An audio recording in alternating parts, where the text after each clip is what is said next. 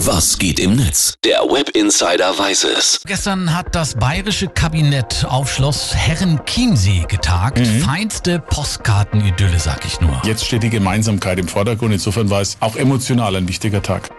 Ja, mit dabei war nämlich Kanzlerin Angela Merkel. Es ging um die EU-Ratspräsidentschaft und weitere Corona-Maßnahmen. Das Treffen hatte aber auch, kann man sagen, Symbol, Bildcharakter Ja. auch immerhin ist auf Schloss Herrenchiemsee das Grundgesetz entstanden und viele haben ja gemunkelt, dass Merkel und Söder auch über die Kanzlerfrage diskutiert haben. Ja, halten wir also kurz fest, das Treffen der beiden bietet genügend Raum für Spekulation und natürlich auch für witzige Sprüche. Ja, und die gucken wir uns jetzt natürlich gerne an.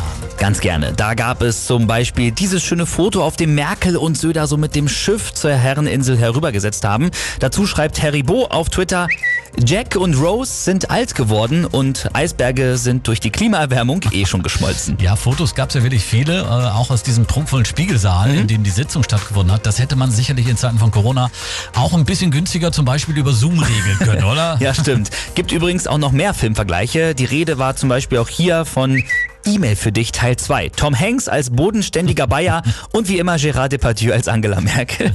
Oder vergesst House of Cards. In Herrenchiemsee legen sie gerade Sissi und Franz neu auf. Ach, wie schön. Emotional. Es gab von Markus Söder sogar ein Geschenk für Ja. Angie Mundschutz in Deutschlandfarben als EU-Flagge oder mit Bayernmuster. Stimmt. Und zur K-Frage, da gab es auch noch diesen Tweet hier von Influencer, der schreibt, das wird schwer. Armin Laschet kann den Auftritt von Söder in Herrenchiemsee nur noch toppen, wenn er Merkel im Bernsteinzimmer empfängt.